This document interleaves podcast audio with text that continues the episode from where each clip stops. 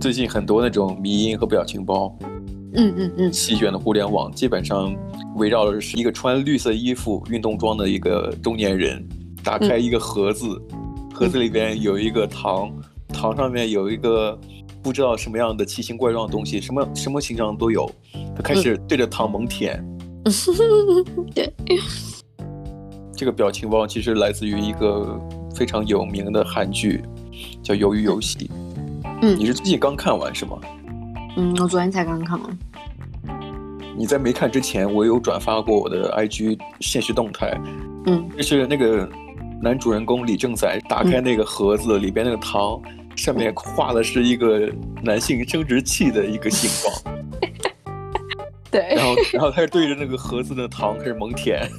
嗯，我记得你还当时说我真的很恶趣味啊。但，我。然后呢，后来我看看了看完了之后，我还是没有联想到那个东西。对对对。因为因为我整个会陷进他整个剧情里面，对啊。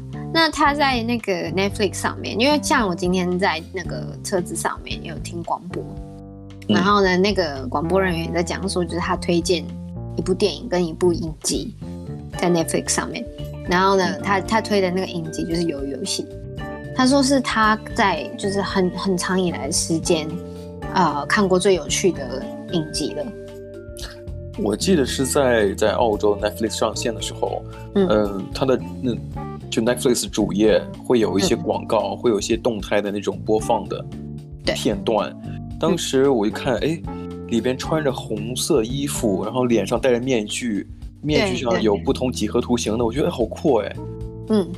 其实我是看的比较早的，对，你算看比较早，就是那个风那个风潮还没来的时候，你就已经看完了，那你就跟我推荐。对，对，只是因为我觉得那个视觉设计非常的具有冲击力，那个颜色还有那个、嗯、那个环境布置，好好多人在一起。其实看那个片段，我大概就清楚了，这个是一个怎样的一个情节，就是大家一起，呃，被迫好像是被迫在玩一个游戏，但我真正去看的时候，会发现，哎。跟自己想象的有有接近，但也有出入的。对，我，我一开我其实没有看他的那个呃，整全完整的一个，就是他一个对 trailer。可是我有看到就是那个机器女孩子，然后就是背对着背对着大家，然后在数数，然后想说，哎、嗯，这是一二三木头人哎，这样。然后我就想说，哎、哦，真的大概就是跟我。那时候想的差不多，就是玩游戏，然后可能会死人这样子。那好吧，那我们先简单介绍一下剧情吧。就是一群背景各异、走投无路的四百五十六个人，然后受到一种神秘邀请，嗯、然后共同加入为期六天、内容皆为儿时游戏的，就是呃六个游戏的一个大的游戏。这个游戏所在的地方是非常神秘的，有非常严格的组织把控。嗯输的人呢，就要面临当场被击毙的命运。但最终的胜利者，当然，但前提是什么呀？死掉的人就会给这个，呃，剩下的人多一亿韩元的奖励。那最终胜利的人呢，将会获得高达四百五十六亿韩元的奖金。那基本上这个故事就围绕这个游戏展开的。嗯，那游戏非常非常简单，就是他们童年的时候玩的游戏。所以它整个场景布置都是非常的童趣的，嗯，那他是说就是纯真的儿童游戏和暴力死亡之间对比，就让就是我们就觉得说，哎，这个这这反差很大这样子，嗯，那呃导演呃黄东赫他在采访中有讲说，就是他是说就是那种看不到希望的成年人冒着生命危险参加一场儿童游戏的讽刺。那就是意外的引起人们的注意，这样子，游戏都很简单，所以观众就是我们就是乐听人，就是可以将更多注意力集中在每个人物，而不是复杂的游戏规则上。我觉得这样也是蛮蛮蛮有趣的，而且而且重点是，我觉得很多人都会把很多事情复杂化，就尤其在我看的时候，尤其是你像一堆所谓的成年人。嗯，在玩一些小孩在玩的游戏。刚才你提到的是，整个游戏分为六个部分。嗯，那我们分别来讲讲这个六个部分是分别指的是哪些吧。第一个游戏叫一二三木头人，嗯嗯，就刚才你也提到了，是一个很大的人形木偶。嗯，其实那个木偶其实蛮可爱的，你不觉得吗？嗯，很像那个那个呃小叮当里面的那个呃女主角，你叫什么？她叫静香。对，静香，她长得超像静香的。那个发型很像，是不是？对对对。然后她的衣服也很像，这只只不过就是她那个刘海有点太高了，就显得个头非常大，那就很可爱。但是就是在她玩一二三木头人嘛，就是只要她回头的时候看谁有动。那个人就当场被击毙嘛。嗯、其实那个时候我第一次看，吓我一跳，就是我操，这样子 怎么会突然就开始杀人了？就对，就我能想到会有一些不好的事情发生，但是那个那那个当下真的是非常的急促的那个血溅当场的，我觉得哦，我也傻眼，会会很傻眼。嗯，不过我记得这个第一个游戏也是淘汰人数最多的，因为当刚刚开始大家都不是非常熟悉。这个游戏大概是什么样的路数？嗯嗯嗯，然后我觉得啦，就是因为大家都还没有看过，有些人甚至没有看过死人啊。可是我觉得，其实在这场游戏里面，就是我我看完之后的心得，一开始我觉得蛮扯的，是因为没有人吐哎、欸，没有人就是呃看到一堆死人之后然后发疯的。你知道为什么吗？为什么？因为你吐了，你也被枪杀了呀，你也动了呀。对对对，可是我说结束之后，并没有人就是发疯或者干嘛，是有人就是很紧张，然后想要想要离开是没有错，这这很正常。可是并没有人就直接疯掉。哎，我记得是从第一个游戏结束之后，就有人开始说要终止游戏了，对吧？对对对对，就是有人就是开始求饶啊，或是 A A，就是会会把东西全部还回去，因为他们其实很多人进来的呃游戏参者们，其实都是背很多债务的。就他们也没想到，就是大不了还债，是不是？也别搞得最后人命也没有了，是不是？对，那呃，我觉得他很多这个这个剧情来讲，那呃，整个剧会成功的原因都是因为在于人人物的设计。那其中很多人物的是属于就是社会的边缘人物，就是意思就是刚刚我讲的，就是他们有背很多巨额的债务啊，或者是金钱上面的纠纷。可是呢，在社会上面却来自不同的阶级，像很多人刚进来的时候，你可以看到很多人都有些人是穿着那个呃西装打领带的，嗯，然后呢，有些人则是就是真的就穿着破破烂烂的，什么都没有的感觉，然后都是吃便利商店等等。你想想看啊，就在第一个结束游戏结束之后，他们要发起所谓终止游戏的投票，最后投票通过了。那这个游戏也自然而然结束了。就像你刚才讲的，每一个人参赛游戏的人都是就是都是背负债务的。结果那些人回到社会会发现，原来玩游戏也没有那么恐怖，因为现实当中的社会比这个地狱还要恐怖。我记得当时他用这个这个比喻，那个那个老人这样讲的，我我我那时候听到，我也觉得就是比起在外面的世界，嗯呃。在游戏里面还比较好生存的概念。对对对，所以那个时候就开始，他们有些人就回到这个游戏里边了。因为刚才我们想要列举这个六个游戏分别指什么？因为刚才只是说了第一个一二三木头人，那他们回来之后呢，第二个游戏叫什么？叫碰糖。刚才我们在讲这个、嗯、呃迷音啊梗图啊里边讲的开始狂舔的那个剧情，也是碰糖这个一种一种解决方法，就是一个圆形的碰糖里边拿细针。嗯完整的刮出指定的图形，像是三角形啊、圆形啊、呃五角星啊，还有伞形的。对对对，我记得有四个吧。呃，对，就是四个四个图形。嗯、然后你像第三个游戏就拔河，这个游戏我好像小时候都玩过。啊、呃，对。然后呢，我记得高中的时候也有，就是类似拔河比赛那种东西，就是班级制的。对对对。对，然后大部分都是需要男性嘛。你有参加过吗？我我我好像有参加女生的，就是有分男女生拔河这样子。我记得那个拔河的，其实让我印象蛮深刻的。就那个老人，他真的很会玩，嗯，很有策略。对，就是可是前前十秒，就对方肯定比你壮嘛，嗯，对方全是男生，这里男主人公这里就有男有女，还有老人，这一看就是非常的。不占优势，但老人给出的建议是什么呀？前十秒钟，全体往后仰，不要输。嗯，哎，我觉得这个这个所谓的战略是非常好的。对，十秒钟没有，他说脚步要站稳，然后绝对不能绝对不能松手，然后呢，也就是他们站稳脚步的话是保证不会跌倒。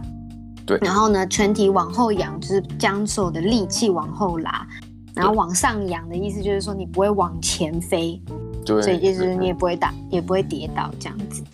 真的很神奇。嗯，可是他们后来中间就有点快要输了这样。男二号给出的建议就是先往前走三步，把他们跌倒之后开始往回拉。对，其实蛮蛮冒险的。嗯，这也符合这个人物设置，就是男二他也是一个为达某种目的不择手段的一种人。他这么做的话，我觉得蛮符合这个人物特性的。对啊，而且他又是又是社会上面的算是高层、高阶层的人，然后后来因为。某些事情，然后负债之类的。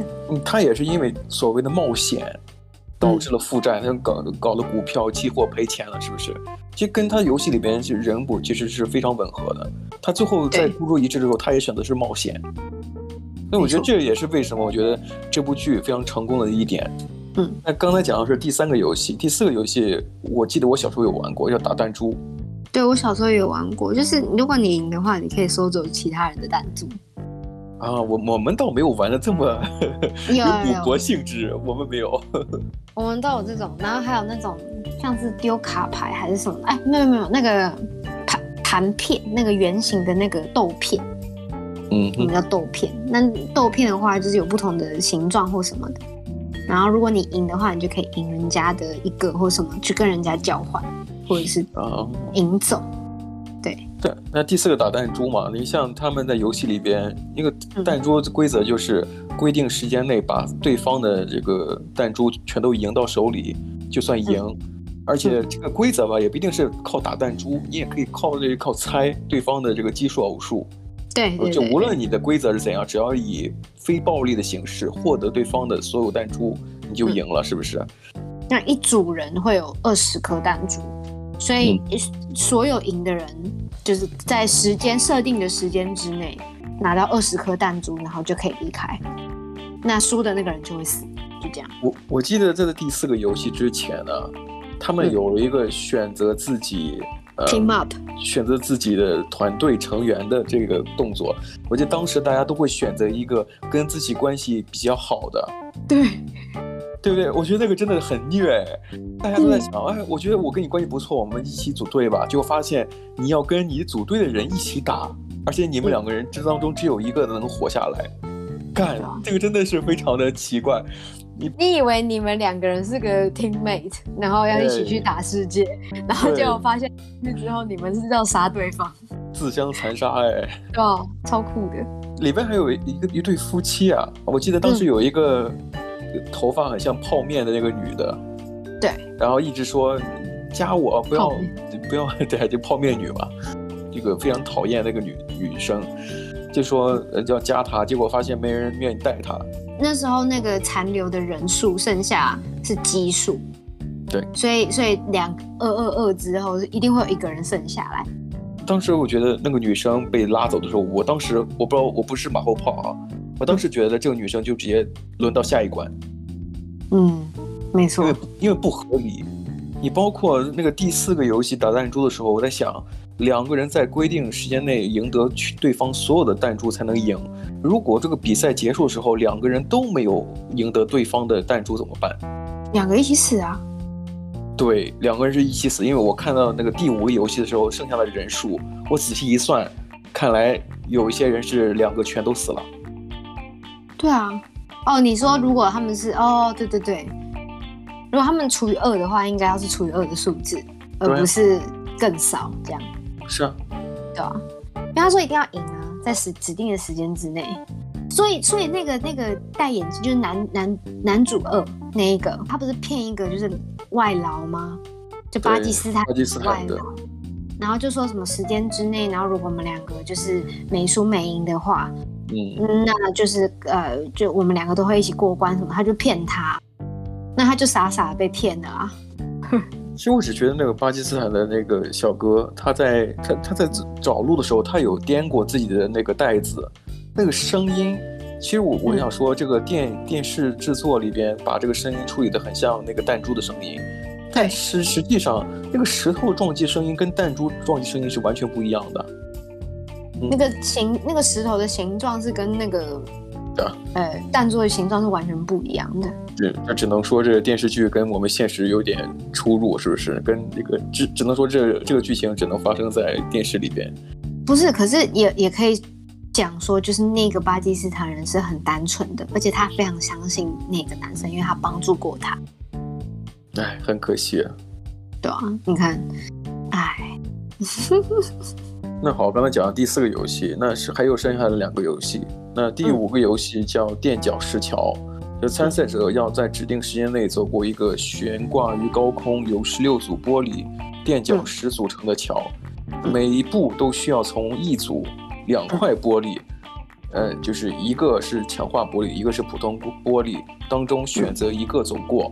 你如果碰巧走到了一个强化玻璃，能够承承受两个人的重量，你就死不了。但如果一个是普通玻璃，嗯、你迈上去就会摔下去，摔死。嗯，对，这个游戏我觉得其实后面，嗯嗯，我就确实是觉得蛮蛮合理的，就是大家会把对方推推下去，然后去试，就是那个玻璃会不会破之类的。我只是不很不是很理解，最后这些人全都过去之后呢，那玻璃都在爆炸，对，它爆掉，然后就结束了这一轮，对。但我觉得这个爆料有什么 有什么意义呢？你像包括把那个女主角，嗯、也就是就第三名的那个人，这肚子伤了呀，对啊，这样这样其实有那个主办方一直说要营造一种公平的游戏氛围，这个就不公平啊。嗯、不是啊，因为它它爆炸的意思就是说，就如果是指定的时间之内，呃，指定的时间结束之后，还有人在上面的时候，它也直接被爆炸。哦哦，就没没人没办法站在上面啊。啊，你要这么说的话，我觉得就合理了。哎，对啊，哎，这个我倒没有意识到啊。对啊，可是我觉得他被刺伤就只是剧情需要吧。对，就需要在男一男二之间做出一个了断了。对啊，而且而且那女生直接后后面，其实后面这这这中间这一段就是蛮合理的，就是还要快点把人全部筛选掉。然后就剩下他们那兄弟俩，他们却他们不是真真正兄弟啊，就是一起长大的朋友这样子。对，他们最后就参参加最后一个游戏，第六个鱿鱼游戏，也就是这个 片名来源的游戏。对，没有听说过。对，我是从片头介介绍小孩在玩这个鱿鱼游戏，嗯，到片尾这两个大男人在玩这个游戏。嗯、其实我我看了这个游戏规则，在我看来好像就是让你们互相在厮杀，也没别的呀。就是就就是动用暴力啊，是不是？就有点像是那个嘛，相扑嘛，就是要把人家推推到就是线外面啊。可是这个游戏规则里面还有一条什么呀？不能参加游戏的人，就也就是说没有生命特征的时候，那对方也能赢。其实你就不需要玩游戏了，对不对？就把就杀人家就好，就杀人就好了呀。你不是不是不不不，可是可是进攻的那一方如果没有。对，就是照着那个规则去走的话，他也会死啊，因为旁边还有人在看他，还还有那个拿着枪的那个工作人员。哦，因为我最后关注的重点都在于，嗯，他们好像已经不在乎什么规则，都在互相的杀对方。对，我玩急眼了。不不不，因为他他不是跳跳跳，然后跳到某一格，然后再继续就是双脚占据之后，然后再继续跳跳跳，他不是跳来跳到那有一个那个方块里面吗？对。他那个方块里面就是那个呃，守备方一定要把攻攻击方推出去，不能让他去站到就是、嗯、呃鱿鱼的头。哦。如果站到鱿鱼的头，他就赢了。可是他们赢的条件居然不是说站到那个鱿鱼的头，而是说你要把对方杀掉。那那你进到那个那个方格里面，你就是在里面互相残杀。对，你就在那个方格里面，就是要干掉对方。那你赢的人就走到那个位置就赢了呀。对啊，对啊，就是如果是小朋友的游戏的话，是走到那个位置才是赢。鱿鱼头，对，鱿鱼头。可是如果我只是，我只是觉得那个图形根本就不像鱿鱼。对，我也觉得。我他他从他一开始不是都会有那个 logo 吗？就是鱿鱼游戏的那个 logo，、嗯、然后变成那个鱿鱼游戏的那个名字嘛，韩文。嗯，我就觉得长得不像鱿鱼啊，我就是一直在思考说什么叫鱿鱼游戏，为什么叫鱿鱼游戏？嗯，对，然后后来才看到哦，原来有一个游戏叫做鱿鱼游戏。我觉得它之所以只是像鱿鱼头一点点，但那 应该应该叫鱿鱼头游戏。不对啊，它一整个是鱿鱼啊。它从它从脚啊，那你要跳跳跳跳，然后跳到身体里面。那我真的就不能完全被说服，那就是鱿鱼。有真的是这样子的话，我就觉得那就不叫鱿鱼。对，没错，跟我吃的完全不一样。那呃，最传统的游戏就是大家都知道一二三木头人，我觉得在台湾也很多人玩过，然后还有打弹珠那一个部分。然后呃，像有游戏的话，台湾比较像是跳格子吧，就是你你跳跳跳也是单脚跳，然后双脚跳，可是是自己画格子这样子。然后跳房子，我们在跳房子，我好像我好像也在跳房子，好像跳格子，跳格子吧，我也忘了。小时候没没有玩过。就是有听过，可没玩过。可是像像那个一二三木头人，其实在一个日剧里面，其实也有，就是整部是用它这个游戏去做的。嗯，叫做呃日本电影叫做《要听神明的话》。啊，我有看，我有听过这个新闻，好多人都说这是抄袭日本电影。刚才你说的《要听神明的话》里边的情节，可是那个。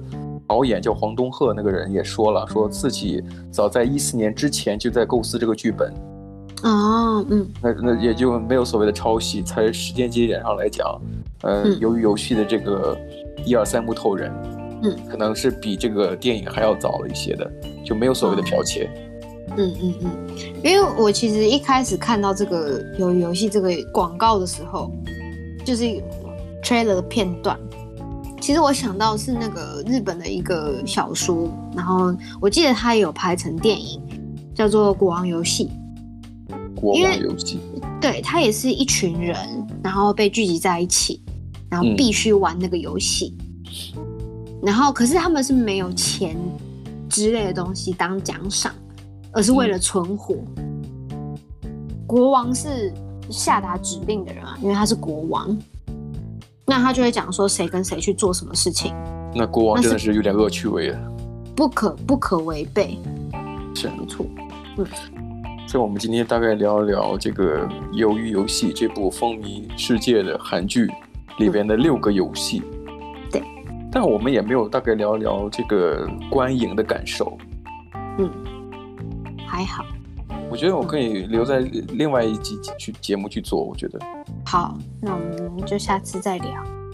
行，那我们下个节目再去聊一聊鱿鱼游戏的之后的一些东西。